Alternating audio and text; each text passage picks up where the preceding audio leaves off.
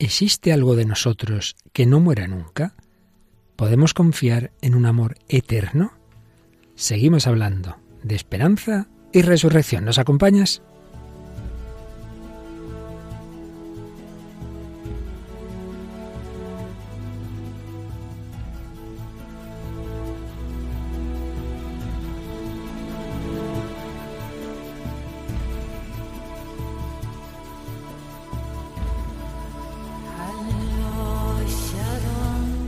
El hombre de hoy y Dios, con el padre Luis Fernando de Prada.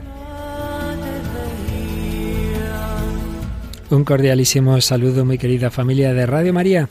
Aquí seguimos avanzando en el tiempo de la Pascua, el tiempo de la resurrección de Cristo que nos ha abierto las puertas de la vida eterna. Su resurrección nos promete la nuestra, su vida divina nos trae la vida eterna ya aquí, en la vida de la gracia y algo que no tiene por qué terminar, salvo que nosotros rompamos con el Señor, la gracia se convertirá en gloria.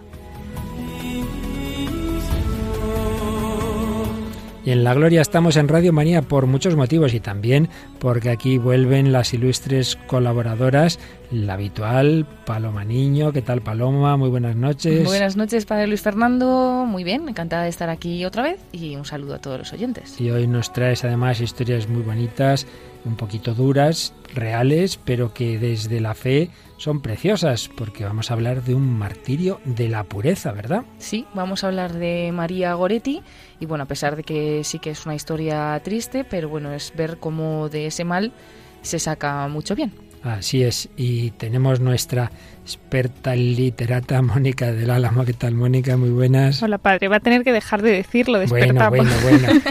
no voy a ser que alguien se lo crea. Bueno, bueno, un poquito sí que lees, pero hoy nos traes una de esas obras que es verdad que la habrán leído también muchos niños, ¿verdad? Sí, es de las crónicas de Narnia, la del león, la bruja y el armario. Y es que hay cosas que parecen de niños y tienen mucho más fondo del que nos parece, como seguramente luego nos contarás. Pero aparte de eso nos traes también una canción moderna que muchos adolescentes habrán oído en una película, me parece. Sí, la canción es A Thousand Years, que es de Christina Perry y ha salido en una película famosa, Crepúsculo. Bueno, y Paloma también nos trae un par de, de, películas, una de ellas precisamente relacionada con la santa de la que vamos a hablar, María Goretti, la versión que se hizo hace unos años en, en Italia, una maravilla, pero también una película española antigua y que también nos habla, eh, aparece el tema de la muerte, de alguna manera. Sí, hablaremos también de la película Balarrasa. Pues esas películas, esa canción, una canción también de Jen Rosso y por supuesto todo el trasfondo doctrinal en el que estamos siguiendo últimamente a Joseph Ratzinger en su gran obra que escribió sobre estos temas del más allá, la escatología, porque os recuerdo que estamos en ese bloque de la esperanza, ya la esperanza cristiana y concretamente la esperanza del más allá de la muerte. Pero antes de entrar en este programa de hoy, que promete mucho, recordamos algunos de los comentarios sobre los programas anteriores que ha recopilado Paloma de las redes sociales. Pues tenemos algunos comentarios, como por ejemplo el de Eleazar Leiva, que nos dice, excelente programa para analizar desde la óptica espiritual el plan divino y salvador que Dios tiene para la humanidad. Hoy Dios toca las puertas de tu mente y de tu corazón. ¿Las tienes preparadas para recibir al Rey de Reyes y Señor de Señores? Buena pregunta que debemos hacernos todos en cualquier momento y desde luego, pues al empezar un programa como este en que vamos a hablar del más allá, ¿estamos preparados a recibir la visita de Jesús?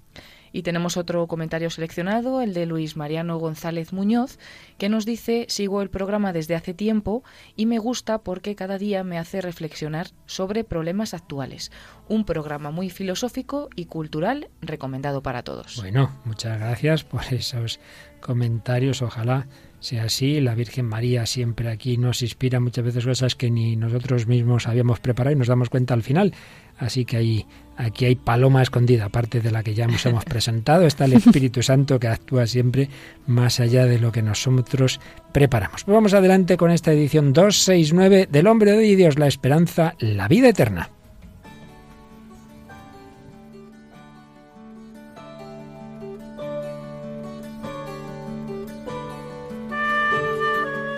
En un programa anterior habíamos citado un documento de la Congregación para la Doctrina de la Fe del año 79 sobre algunas cuestiones referentes a la escatología. Y vamos a recordar los tres primeros puntos, así muy esquemáticos, en que ese documento recordaba lo, lo, que nosotros creemos, la fe de la Iglesia en el más allá. Los tres primeros puntos eran estos. Primero, la Iglesia cree en la resurrección de los muertos.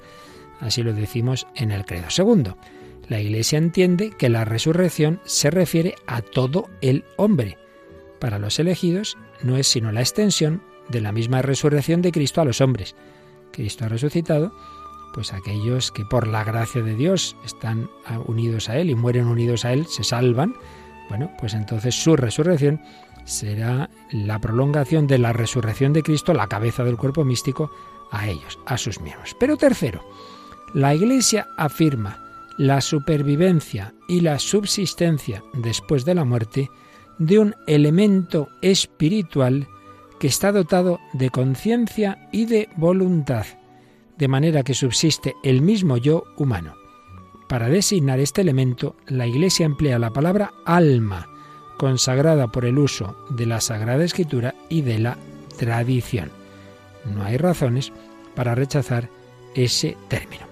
Son tres puntos que ya mencionamos en otros programas y hoy vamos a profundizar en este tercero. Habíamos hablado de la resurrección de Cristo, habíamos hablado antes, por supuesto, de la muerte, y hoy vamos a fijarnos en particular en qué ocurre desde nuestra muerte hasta el final de la historia, hasta esa segunda venida de Jesús, a la cual la Iglesia vincula la resurrección de los muertos. Eso ocurrirá al final, salvo que haya ocurrido en algún caso particular, como es el de la Virgen María y por supuesto el de nuestro Señor Jesucristo. Pero los demás, ¿qué pasa?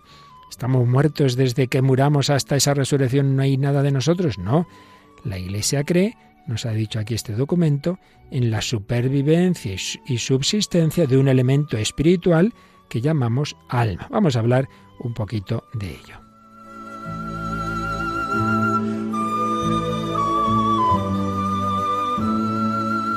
Y lo hacemos de nuevo bajo la guía del el libro Escatología que publicó hace bastantes años el entonces joven teólogo Joseph Ratzinger, luego cardenal, luego Papa Benedicto, pero que ya de joven tenía una gran sabiduría y profundizó mucho en estos temas. Ya habíamos visto en otros días que algunas teorías modernas, modernas que ya, bueno, ya tienen bastantes años, pero en fin, relativamente modernas, pues rechazaban eh, este aspecto del alma, de ese distinguir cuerpo y alma, y que dicen que realmente cuando uno muere ya entra en esa dimensión última y como que ya resucita. Y quizá hayáis oído, queridos oyentes, algunas homilías este tipo de cosas. Nuestro hermano ya ha resucitado. Y uno dice, hombre, eso no será al final de la historia como que ya ha resucitado.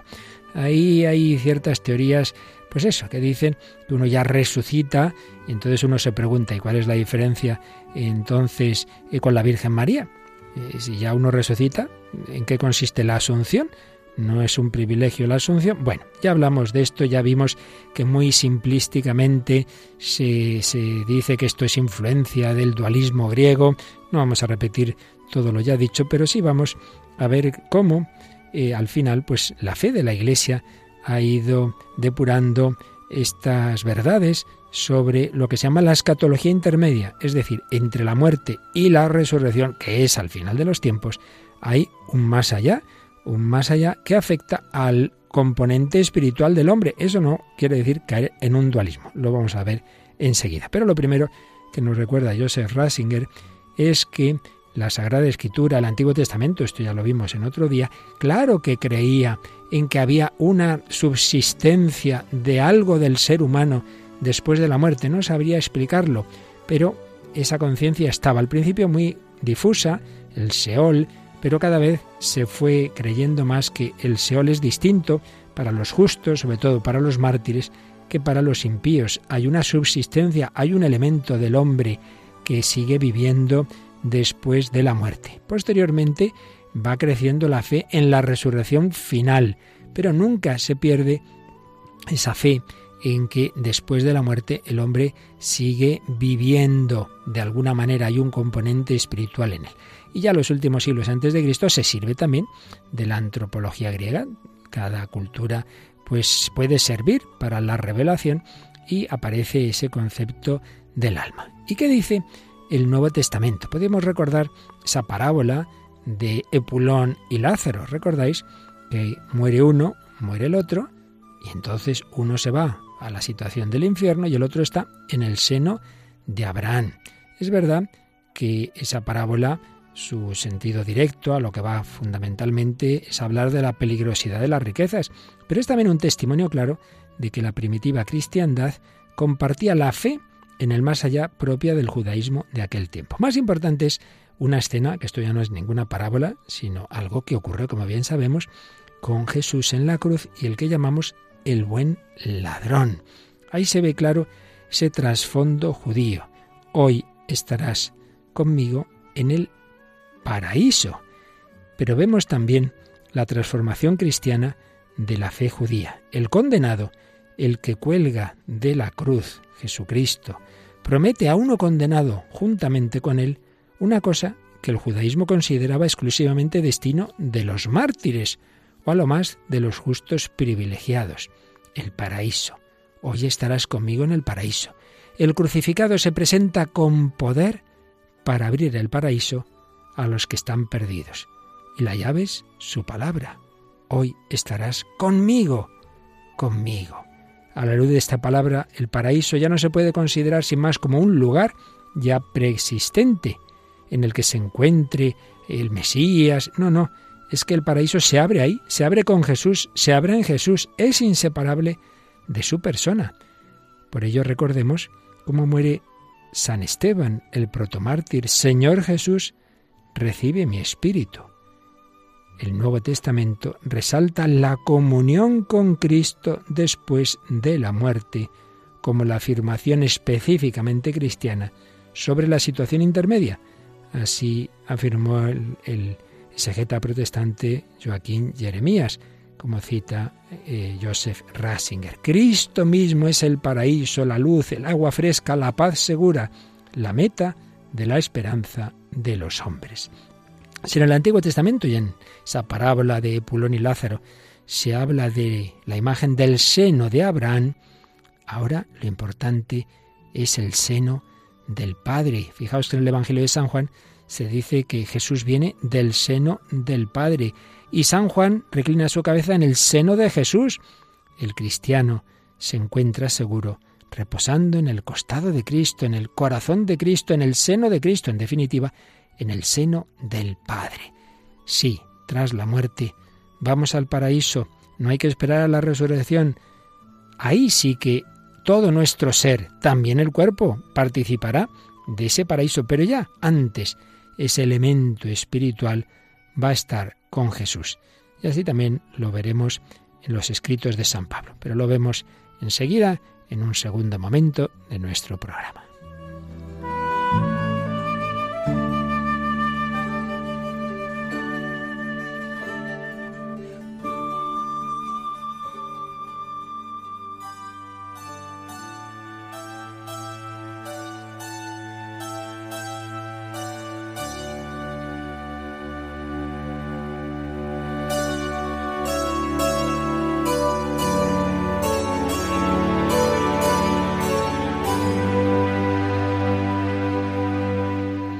Seguimos en Radio María, en El Hombre de Dios, hablando de la esperanza, de la esperanza en el más allá, de lo que ocurre entre nuestra muerte y la resurrección. Estábamos resumiendo lo que exponía en su escatología Joseph Ratzinger sobre esa situación de la llamada escatología intermedia. Habíamos visto algo del Evangelio y digamos algo sobre San Pablo. Eh, ya comentábamos otro día que San Pablo, al principio de su vida, como muchos cristianos, pensaban que iba a ser pronto la parusía, que pronto volvería Jesús, que el mundo se acabaría pronto, y luego ya ven que la cosa no es tan rápida, y bueno, pues eso se refleja en sus escritos. Pero eso no afecta, no afecta a la fe fundamental en lo que estamos viendo, eh, a saber que cuando vuelva Jesús todos resucitaremos y que entre tanto la muerte no nos lleva a la nada y a esperar a que el Señor nos vuelva de la nada otra vez al ser, nos recree cuando resucitemos. No, no, no, no. Sino que entre tanto vamos a estar con Cristo. Hay un texto precioso que ya comentábamos en otra ocasión, cuando San Pablo está ahí dudando que sería mejor si morirse y, o quedarse trabajando en este mundo. En la carta a los filipenses 1.21 y siguientes, Mónica, si me haces el favor, leamos este, este texto. Pues para mí la vida es Cristo y la muerte una ganancia. Pero si el vivir en el cuerpo me supone una actividad fructuosa, yo no sé qué escoger. Me encuentro en esta disyuntiva. Por una parte, aspiro a irme y estar con Cristo, lo que sin duda sería lo mejor. Pero por otra parte, creo que permanecer en el cuerpo es más necesario para vuestro bien. Aquí vemos que él tiene conciencia de que en efecto en la muerte hay una separación de su cuerpo, pero no le importa al revés, dice que es una ganancia, porque la muerte es irme para estar con Cristo. Pero Botola dice, bueno, pues si tengo que quedarme aquí trabajando, pues lo seguiré haciendo es con mucho lo mejor irme con Cristo, pero bueno, lo que el Señor quiera. Y hay otro texto en la primera los tesalonicenses, en el capítulo 5, donde vemos que lo decisivo no es si uno se muere o no se muere, si vuelve Jesús antes o después, lo decisivo es estar con Cristo. Vamos a ver cómo dice San Pablo en este texto de su primera carta a los tesalonicenses. Porque Dios no nos destinó a la ira, sino a que alcancemos la salvación por medio de nuestro Señor Jesucristo, que murió por nosotros, para que ya nos sorprenda despiertos o ya dormidos lleguemos a vivir en su compañía. Ya nos sorprenda despiertos o ya dormidos lleguemos a vivir en su compañía. Es decir, si cuando vuelva el Señor al fin de la historia somos nosotros estamos viviendo, en aquel momento podía pensar que eso podía ocurrir pronto o no, ya nos hayamos muerto, da igual. Si lo importante es que estemos con Cristo, vivir en su compañía, vivir en su amistad, vivir, diríamos, en gracia de Dios. Eso es lo importante. Vemos que San Pablo pues no tiene miedo a la muerte. Hay otro texto un poco más complejo de entender en la segunda carta a los Corintios, capítulo 5, resumiendo, dice así, sabemos que si nuestra morada terrestre, nuestra tienda, es decir, nuestro cuerpo, se derrumba, tenemos un edificio hecho por Dios, una casa no fabricada por mano de hombre, eterna, situada en el cielo. Si aquí morimos no pasa nada, tenemos otra casa. Y gemimos anhelando el ser sobrevestidos de nuestra morada celestial. Quiere decir que el hombre necesita un cuerpo. Entonces le gustaría recibir ese otro cuerpo, ser sobrevestidos, de suerte que lo mortal quede absorbido por la vida. Pero siempre tenemos ánimo. Y sabemos que mientras estamos domiciliados en el cuerpo, estamos exiliados lejos del Señor. Cuando estamos aquí, estamos lejos del Señor. Pero tenemos ánimo e incluso preferimos exiliarnos del cuerpo y vivir junto al Señor. Es decir, por un lado, nos gustaría pues ya eh, participar de la resurrección, tener otra casa, tener otro cuerpo, pero bueno, tampoco importa, si lo importante es vivir junto al Señor. Por eso, también nuestra ambición es serle gratos, tanto si estamos domiciliados como si estamos exiliados. Todos nosotros tenemos que comparecer ante el tribunal de Cristo para que cada uno reciba lo merecido de todo lo que hizo mientras vivió en el cuerpo, bueno o malo. Así pues, Pablo no tiene miedo ante la muerte, no tiene angustia de tener que morir antes de la parusía, eh, desde luego se valora el cuerpo, no cae en los malos dualismos, en, en los desprecios tan griegos, no de todos los griegos, pero que se podían dar de lo corporal, pero tampoco tiene miedo a esa situación intermedia en que va a estar en esa desnudez de no tener el cuerpo, no importa, porque estaremos con el Señor. Ya vivamos, ya muramos, lo importante es estar con el Señor. Bueno, luego podremos seguir con estos textos bíblicos, pero antes de ello, Mónica, recojamos una idea que de fondo es la fundamental, que ha deseado el hombre de todos los tiempos vivir para siempre. Cuando hay un verdadero amor de los padres, de los esposos, de los hijos, pues qué duda cabe que nos gustaría que eso no acabara nunca. Y por eso siempre la muerte es esa amenaza terrible, esta relación va a acabar por un lado, por el otro, y nos trae una canción donde se expresa ese deseo, que por cierto, Paloma, antes de ello, queríamos hacer un pequeño comentario. Nuestro buen amigo Julián Lozano, que también nos escucha, pues nos decía que en la canción que, el otro día eh, escuchábamos de Queen, recuerdas, ¿no?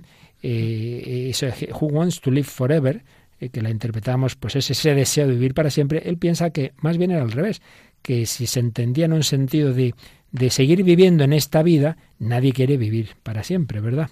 Sí, nosotros la interpretábamos de otra manera, ¿no? Como que todos aspirábamos a la vida eterna, pero quizás pues pueda tener otra interpretación que la que le dimos. Y bueno, ahí nos avisaba Julián de ese tema. Pues se lo agradecemos. Y en cualquier caso, es curioso que el Papa Benito XVI en su encíclica Spe Salvi ya lo mencionaba, dice, hombre, si se entiende la eternidad como que esta vida, esta, no se acaba nunca, pues se acaba siendo un rollo, porque claro, estar aquí en estas condiciones y encima cada vez más viejos, no, no, claro que no. Es que no se trata de eso, se trata de entrar en otra dimensión que el propio Papa Benedicto nos explicaba, de la eternidad. La vida eterna no es esta vida interminable, sino que es otra forma de vida en la cual nos sentimos totalmente plenos, a fin de cuentas, la plenitud que nos da el amor.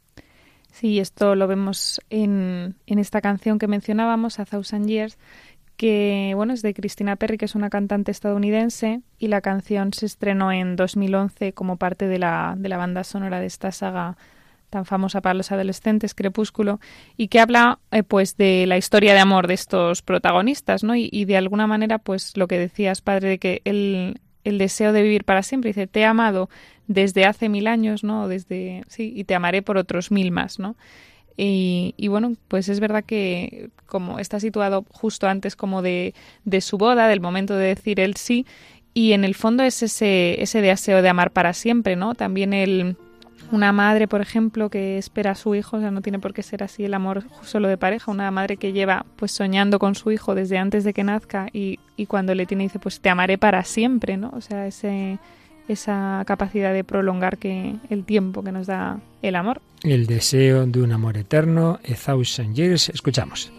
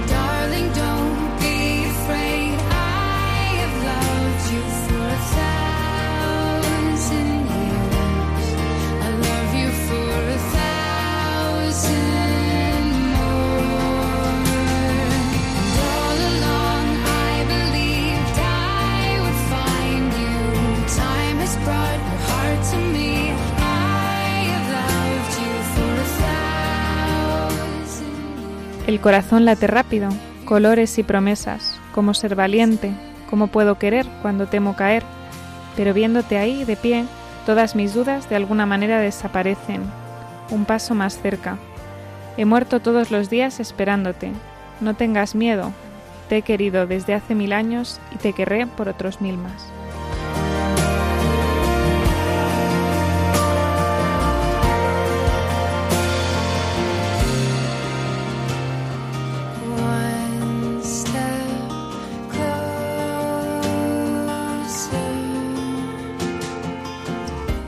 Pues aquí escuchando The Thousand Years de Cristina Perry, en El Hombre de Dios, Paloma Niño, Mónica del Álamo y un servidor, Padre Luis Fernando de Prada, hablando de la vida eterna. El Señor nos llama a un amor eterno. Sí, lo que expresa esta canción y tantas otras es posible en Cristo y con Cristo. Sí, pero está siempre esa amenaza de la muerte en un instante, cambia nuestra vida.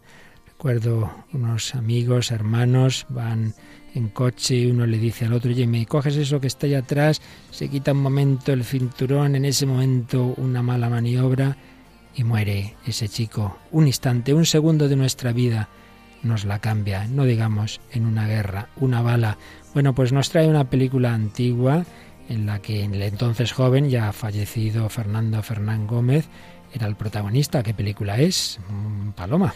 Pues es la película Bala Rasa, eh, película española dirigida por José Antonio Nieves Conde en 1951 y que participó también en el Festival de Cannes de ese mismo año y como bien decías, Padre Luis Fernando, pues con eh, Fernando Fernán Gómez. Eh, la trama de la película es que el misionero español, Javier Mendoza, interpretado pues por Fernando Fernán Gómez, se encuentra atrapado en medio de una gran tormenta de nieve en Alaska, temiendo que ha llegado el fin de sus días. Comienza a recordar así su vida. Tras la muerte de su madre, eh, su padre se dedica al juego y el propio Javier, conocido como Balarrasa, lleva también una vida desenfrenada. Tampoco los otros hermanos, Fernando, Lina y Maite, llevan unas vidas modélicas y cuando estalla la Guerra Civil Española, Mendoza incurre en un comportamiento poco heroico que acaba con la vida de un compañero al jugarse a las cartas una guardia que no le corresponde. Impresionado por el suceso, ingresa en el seminario y tras reconducir la existencia de sus familiares, se emprende una nueva vida como misionero. Podemos escuchar ese momento en que muere, muere ese, ese compañero suyo que le había sustituido en la guardia mientras él jugaba a las cartas.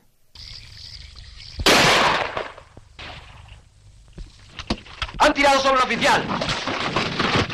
¡Ha sido la vaguada!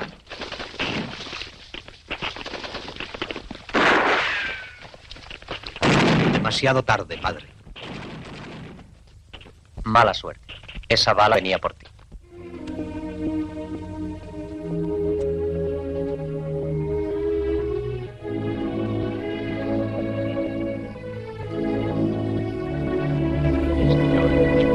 acoge hijos que creen y confían en tu misericordia. Tú dijiste, Señor, que tu mano es infinitamente justa, pero tampoco es menor tu clemencia. Por tanto te ruego, Señor, que por todos tus sufrimientos acojas en tu seno el alma del que hasta hace unos momentos estuvo con nosotros. Acojas en tu seno el alma del que hasta hace unos momentos estuvo con nosotros. En unos instantes cambia nuestra situación en unos instantes, un infarto fulminante, un accidente, pero no vamos a la nada. Acoge en tu seno el alma. Es la fe que siempre ha tenido la Iglesia, el cristiano, esa fe que ya venía del, del, Antiguo Testamento, esa fe en que por un lado esperamos la resurrección de los muertos y de la carne al final de los tiempos, pero que entre tanto hay algo de nosotros que nunca muere. Bueno, Mónica, y esa fe en la resurrección ha sido plasmada en la literatura de muchas formas y a veces también de formas aparentemente muy infantiles, pero que tienen más trasfondo del que parece, ¿verdad? Sí, esta obra tan conocida, sobre todo eh, por las películas, yo creo, eh, mm. aunque los libros ya pues llevan su tiempo, son esta saga de las crónicas de Narnia que escribe C.S. Lewis entre 1950 y 1956, que ahora ya, bueno, que acabaron siendo siete libros. En el orden en el que se leen ahora no es en el que los escribió, pero sí que es verdad que va dejando pinceladas de, de lo que es la, pues sí, la filosofía cristiana y, y, lo que es la vida de Cristo, aunque también él pone pues cosas de mitología griega, mitología romana, además era pues eso, el muy el estudioso de, de todas estas de todas, vamos, de la historia, de la mitología y demás. Entonces, pues todo eso lo, lo meten en estas obras. Y esta que hemos elegido, la del León, la Bruja y el Armario, yo creo que también es como la que está más cercana a los, a los niños, por eso, por esa película que fue la, la primera que salió. Yo creo que ahora mismo hay tres películas de Narnia o dos, no estoy muy segura, pero esta fue la primera. Y eh, habíamos escogido una escena en la que se ve la importancia de, de la inmortalidad del alma, o sea, de, del, del, valor que tiene un alma, ¿no? Y es verdad que yo os contaba al principio preparando el programa que yo cuando vi esta película de cuando era más pequeña, pues mm. a mí no me, yo pues no pensé en el cristianismo para nada. Pero es verdad que vuelves a leer y comparas esta escena en concreto con lo que es la pasión y dices, madre mía, o sea, es que es tal cual. Que por cierto, una nota para los amantes de este tipo de de obras es ese famoso debate muy desde la cercanía, digamos, de matices entre Tolkien y C.S. Lewis eh, sobre la manera de transmitir el cristianismo en sus obras, ¿no? Como que C.S. Luis, pues eso es más explícito, como ahora nos explicarás, ¿no? Como que cada figura de se ve con cierta facilidad, ya veo que no tanta como alguno puede decir, pero, pero en fin, que cuando lees la obra te das cuenta, ¿no? En cambio, en Tolkien hay que buscar más el trasfondo católico, ¿no? Sí, ellos, los dos usaban la alegoría para transmitir la fe, pero es verdad que cada uno tenía como un poco su visión de cómo había que hacerlo, ¿no? Y bueno, la historia principal, aunque se entrelazan muchas historias, la de este libro son pues cuatro niños que a través de un armario pues viajan a este mundo fantástico de Narnia.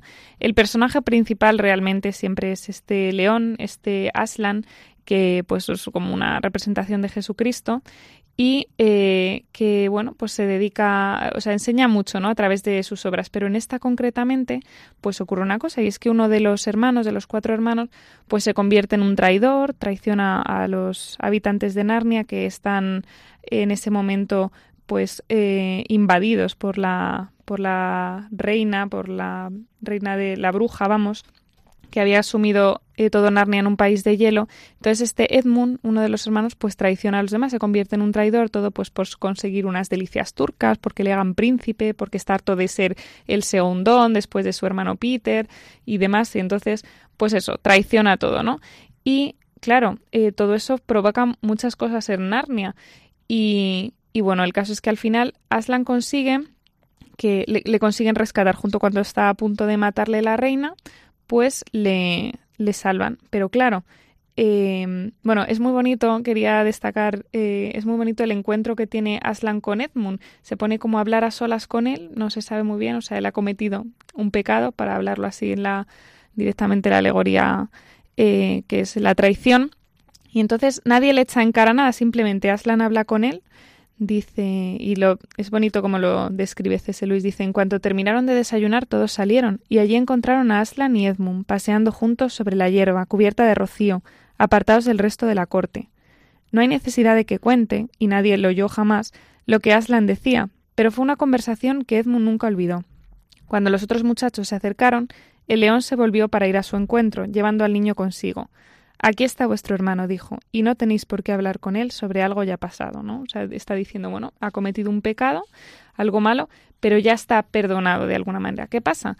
Que digamos ese pecado tiene un precio, ¿no? Eso, eso ha generado ciertas cosas en, en Narnia y pues por una la magia insondable, que es lo que son como las, las normas así básicas de Aslan, que es, uy, de Aslan, no, del, del mundo de Narnia, que parece que, dice, lo ha creado el gran emperador o algo así, que es como si fuera Dios, ¿no? Y de alguna manera eh, Aslan no puede ir contra eso, no puede ir contra la verdad misma a la hora de, de actuar. Y entonces, bueno, pues llega la bruja que sabe todo esto y dice, tienes un traidor aquí, Aslan. Y entonces, claro, dice, todos los presentes comprendieron que se refería a Edmund, ¿no? Incluso aunque este había cambiado, pues claro, lo que había cometido, eso había tenido como sus consecuencias, ¿no? Y entonces dice que por la magia insondable, por este poder, pues todo traidor le pertenece, el alma de todo traidor. Dice, tú conoces la magia que el emperador colocó en Narnia al principio de todos los tiempos. Sabes que todo traidor me pertenece como presa legítima y que por cada traición tengo derecho a una víctima y por lo tanto esa criatura humana es mía, su vida ha pasado a mi poder, su sangre me pertenece. Y entonces como que los seguidores de Aslan dicen, pues bueno, atrápala, venga, tal. Y la bruja dice estúpido, dice, ¿realmente crees que vuestro amo puede robarme mis derechos por la simple fuerza? Él conoce la magia insondable mejor que yo. Sabe que a menos que obtenga sangre, tal como indica la ley, toda Narnia zozobrará y perecerá bajo el fuego y el agua. Y entonces Aslan reconoce dice, pues es verdad, existe esa, esa magia. Y una de sus hermanas de Luz dice, pero no, no se puede hacer, no se puede, no puedes ir contra esa magia. Y dice Aslan, no, no se puede ir contra lo que es, ¿no? Contra la magia del emperador. Pero, pero él tiene una as en la manga y entonces se pone a hablar con la reina. Y habla con la reina y dice, de repente todos podéis regresar. He solucionado la cuestión. Ella, la reina, ha renunciado a su derecho a la sangre de vuestro hermano. Y todos se quedan así un poco extrañados porque dicen, bueno, ¿y cómo ha renunciado, no? Ya que ya tenía ahí su, pues su as en la manga. Y entonces se ve, ¿no? Como lo que da a cambio el león, lo que da a cambio de la vida de, Edmund es su propia vida, su sacrificio, ¿no? Entonces se deja apresar, su sangre, se deja apresar, además es alucinante porque cómo le apresan sus enemigos y pues es que es una alegoría total de, la, de lo que es la pasión, porque eso dice, bueno, pues vamos a afeitarle, vamos a despojarle, vamos a humillarle, le insultan, se burlan de él, de todo lo que ha hecho. Y además luego al final, pues de alguna manera, lo que quizá pudo ser una de las de los sufrimientos de, de, Jesús en el huerto de los olivos, de decir, pues esto no servirá para nada porque muchas almas lo despreciarán y de alguna manera la, la reina le dice eso. Dice, idiota, dice, ¿crees que con todo esto salvarías al traidor humano? Dice, ahora te mataré a ti en lugar de a él, como pactamos. De modo que la magia insondable quedará aplacada, pero cuando estés muerto, ¿qué me impedirá maltarlo a él también? ¿Y quién me lo quitará de las manos entonces? Comprende ahora que me has entregado Narnia para siempre, has perdido tu propia vida y no lo has salvado a él, ¿no? De alguna manera, pues la reina dice, pues he ganado, ¿no? Te he vencido a ti y además le conseguiré a él tarde o temprano. Como se pensaría el demonio. Como se pensaría el demonio, sí.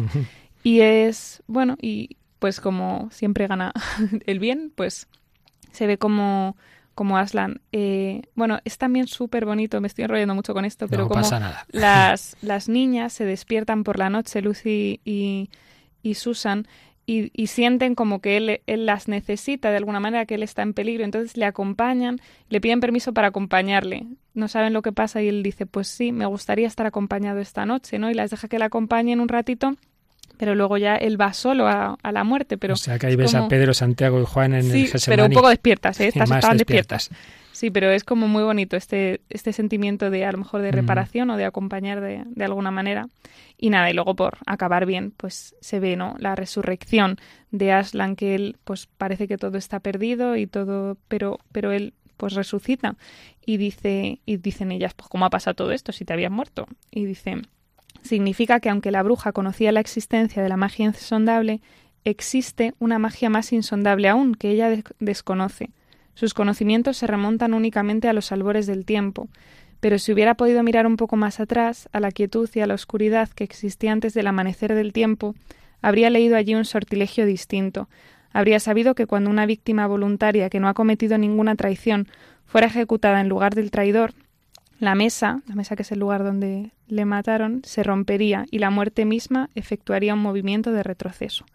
Bueno, pues mm, la verdad es que es precioso el libro en general y, verlo así con esta pues este paralelismo con, los evangelios, pero muestran un poco cómo la importancia que le da Cristo, que le da Aslan a, la inmortalidad del alma, o sea, lo que se toma en serio nuestra eterna condenación o nuestra eterna salvación, ¿no? Por, por Edmund, por esta alma, por este traidor, merecía la pena dar su sangre. Por Edmund y por mí, ¿no? También. Así es, Jesucristo lo ha hecho por cada uno de nosotros y por supuesto sí, Él ha asumido la muerte, pero la ha vencido con su resurrección. Y de ahí viene la gracia, la fuerza, por un lado, para vivir ya nuestra alma en la unión con Él y por otro lado para esperar la resurrección del cuerpo. Bueno, pues esto no son meros cuentos, sino que esto lo han vivido tantos millones de cristianos y de mártires, y a veces desde muy pequeños.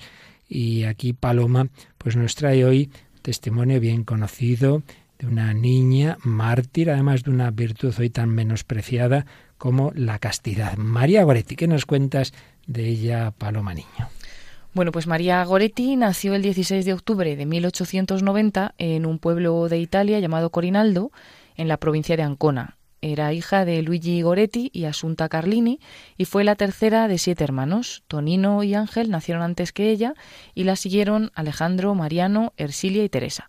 La precariedad económica de sus padres motivó que tuvieran que emigrar en varias ocasiones hasta asentarse en régimen de colonato en las cenagosas tierras de Ferriere di Conta.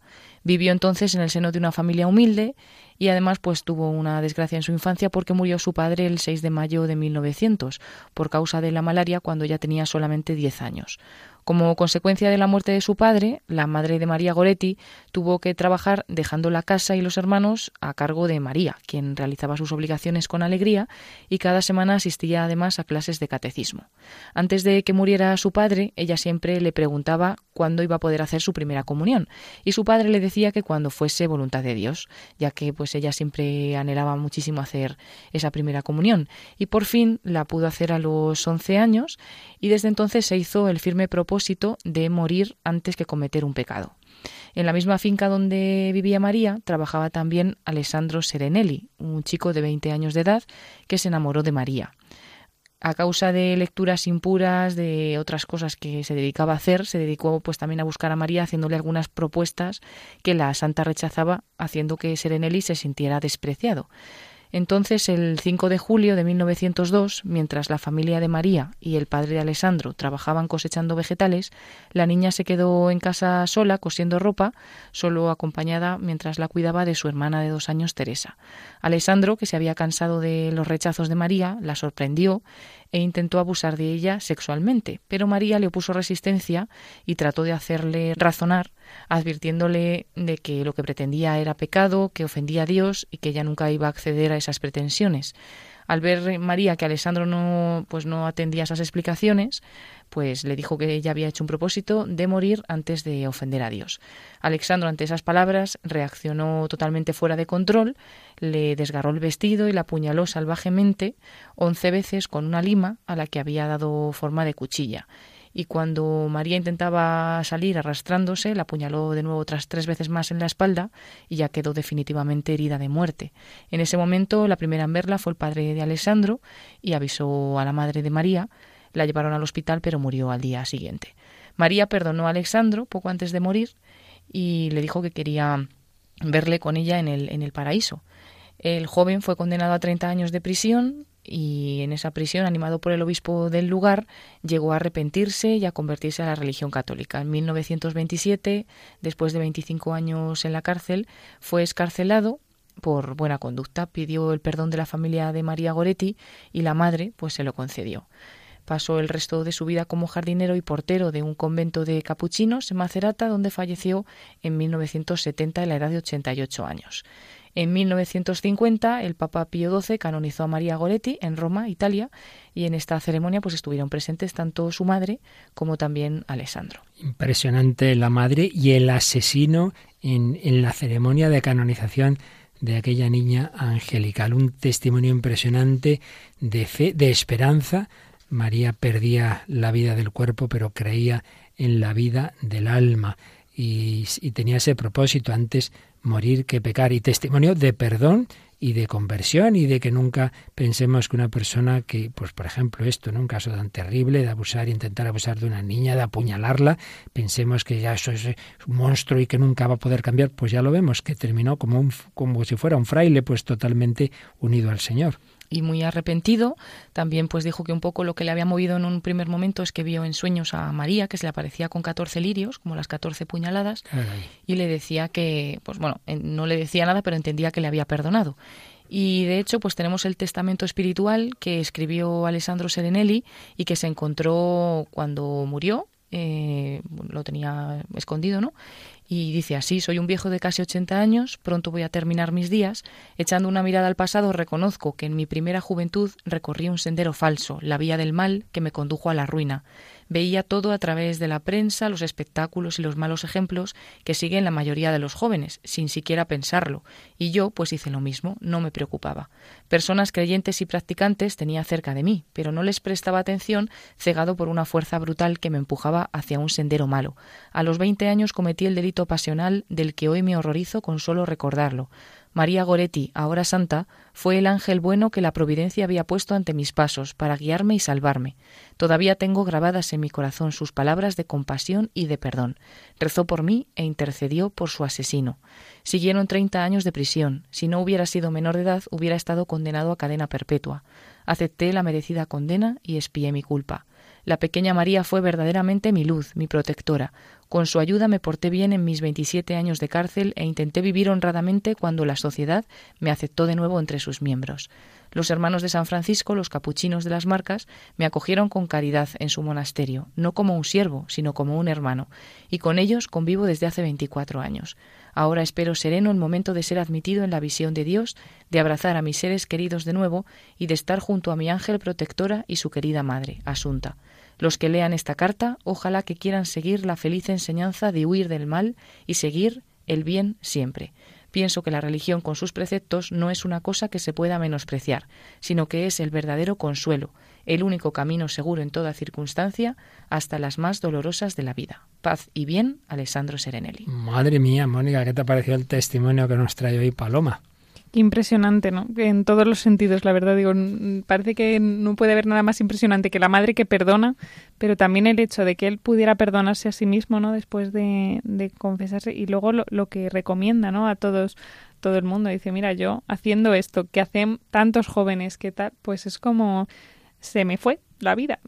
Me metí por un camino falso. ¿A ti que te ha hecho pensar el, al leer este testimonio, Paloma? Bueno, es impresionante, es verdad que lo conocía pero, pero siempre, aunque lo conozcas, como que te pone un poco los pelos de punta, ¿no? Mm. Porque, pues como bien decía Mónica, ¿no? El perdón también por parte de la madre de María, que incluso, pues, eh, luego tuvo una relación eh, con, con, el asesino sí, de su hija. Creo recordar que en una ocasión asistieron a la misa uh -huh. de, de, Gallo juntos Sí. y comulgaron los dos juntos, Sí, la madre y el asesino, cuando ya pudo salir de la cárcel. Y entonces, claro, era impresionante ver eso. Y luego, pues sobre todo también el testimonio de, de María, ¿no? Cómo fue fiel a pesar de a, a ese eh, propósito que se había hecho en la primera comunión, a pesar de ser tan pequeñita, eh, antes morir que pecar, ¿no? El mismo propósito de Santo Domingo Sabio, y, y cómo pues con, con, ese perdón que en el último momento le otorga a, Alessandro, que le dice que quiere verle con ella en el paraíso, pues, pues consigue, al final es, es un poco ella la que consigue, ¿no? Con, con Dios, claro, que, que cambie su corazón y pues desde esa fe en la vida eterna, en la resurrección, en el valor de la gracia. Bueno, una historia conmovedora, real, aquí no hay nada que, que, inventar, así fue, y que ha sido llevada al cine en varias ocasiones y una relativamente reciente. En Italia se hacen muchas películas religiosas de santos muy bien hechas, ya podíamos tener algo mm, así en España. En España se hacen alguna que otra, pero bastante menos. Y nos traes hoy esta que se hizo en Italia, que hoy se puede conseguir en español en DVD. ¿Qué película es? Pues es la película que se titula María Goretti, Mártir de la Pureza.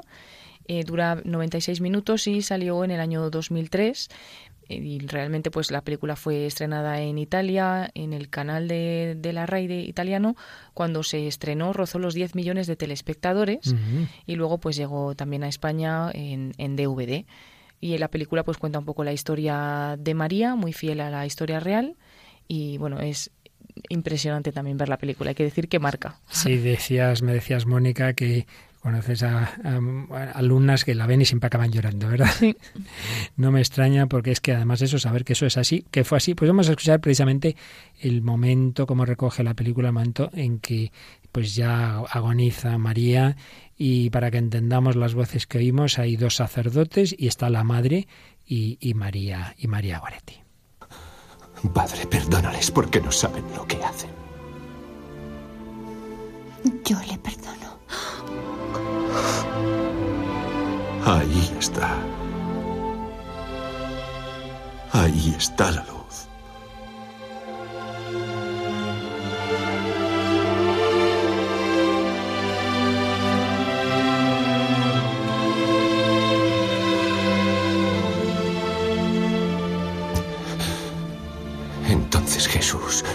Le contesta al ladrón, en verdad, te digo que hoy...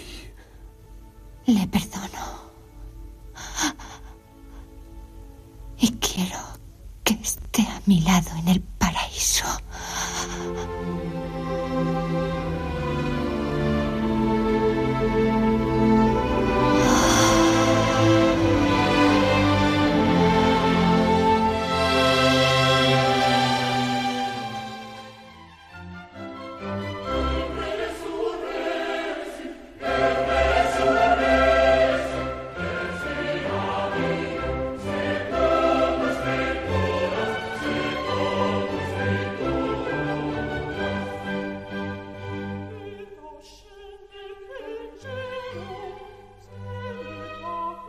Y resucitó al tercer día y ascendió a los cielos y esperamos su vuelta y esperamos la resurrección de los muertos, la resurrección de la carne. Es lo decisivamente nuevo del cristianismo. Y gracias a la fe en el resucitado, la situación intermedia y la resurrección final se entrelazan mutuamente.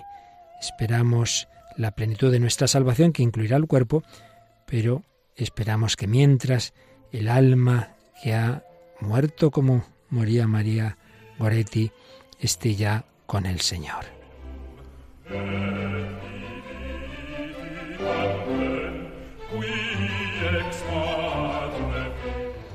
la fe en la resurrección de la carne, así se habla en todos los antiguos credos y símbolos, como el niceno constantinopolitano, a diferencia de Oriente en Occidente, no se habla de la resurrección de los muertos, que es lo que se dice en ese símbolo, sino de resurrección de la carne. Obviamente es lo mismo, pero al decir de la carne, nos explicaba Joseph Rasinger, se seguía el espíritu de San Juan en su cuarto evangelio. El verbo se hizo carne. Se piensa no primordialmente en la corporalidad, sino en la universalidad de la esperanza de la resurrección, porque carne es toda criatura, por contraposición a Dios, pero obviamente también en ese cuerpo humano que resucitará como resucitó el cuerpo de Cristo.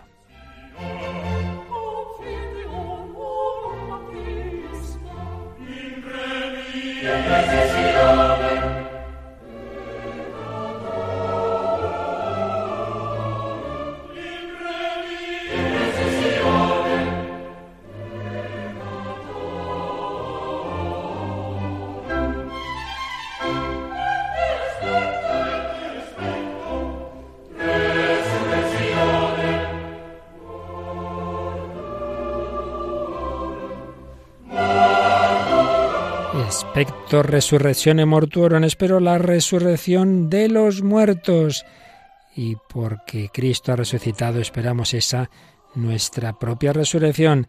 Pero sabemos que entre tanto el que ha muerto con Cristo estará con él, si no ha muerto plenamente purificado, pasando por la situación de purgatorio y si ya ha muerto plenamente purificado, pues ya llega a contemplar a Cristo en el cielo, como definió Papa Benedicto XII en la bula dogmática Benedictus Deus. Aquellos, aquellas almas de los difuntos que no estén necesitadas de purificación no tienen que esperar, sino que están y estarán en el cielo aún antes de la reasunción de sus cuerpos y del juicio universal. Y si oíamos esa profesión de fe en una obra clásica, ahora la escuchamos en Jen Rosso, Resurrezione, este grupo de los focolares que con un estilo moderno cantaba a la resurrección de Cristo.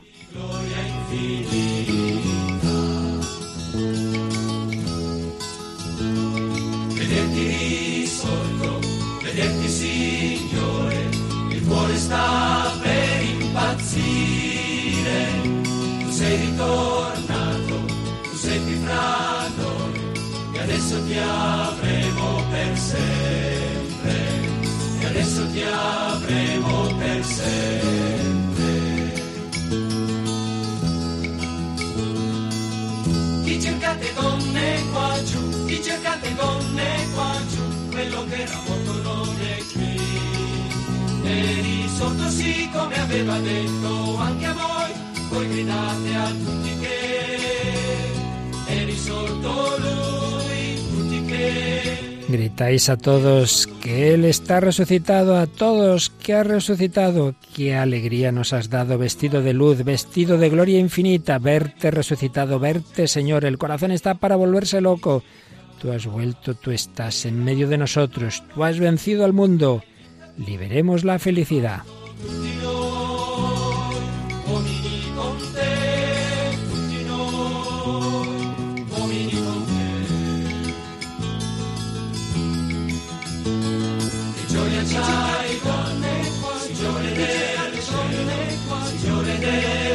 Qué alegría nos has dado, Señor del cielo, Señor del gran universo. Qué alegría nos has dado. Y la muerte ya no existe más. Tú la has vencido, nos has salvado a todos.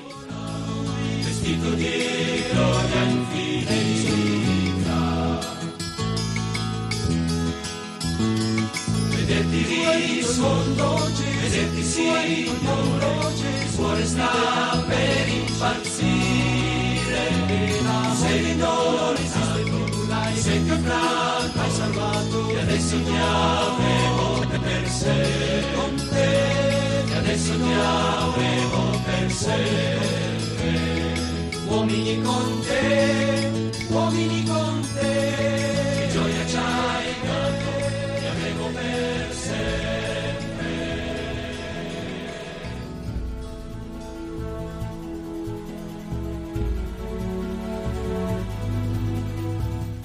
Pues una vez más, la música de un estilo u otro, la literatura, el cine de una época u otra, y la vida real, el testimonio de los santos y de aquellos que habiendo cometido gravísimos pecados y delitos como Alejandro Serenelli, pero recibieron la gracia de la conversión precisamente por esa oración de la niña, la que había matado de María Goretti, como San Pablo recibiría la oración de intercesión de Esteban protomártir que decía, Señor Jesús, no les tengas en cuenta este pecado. Señor Jesús, recibe mi espíritu.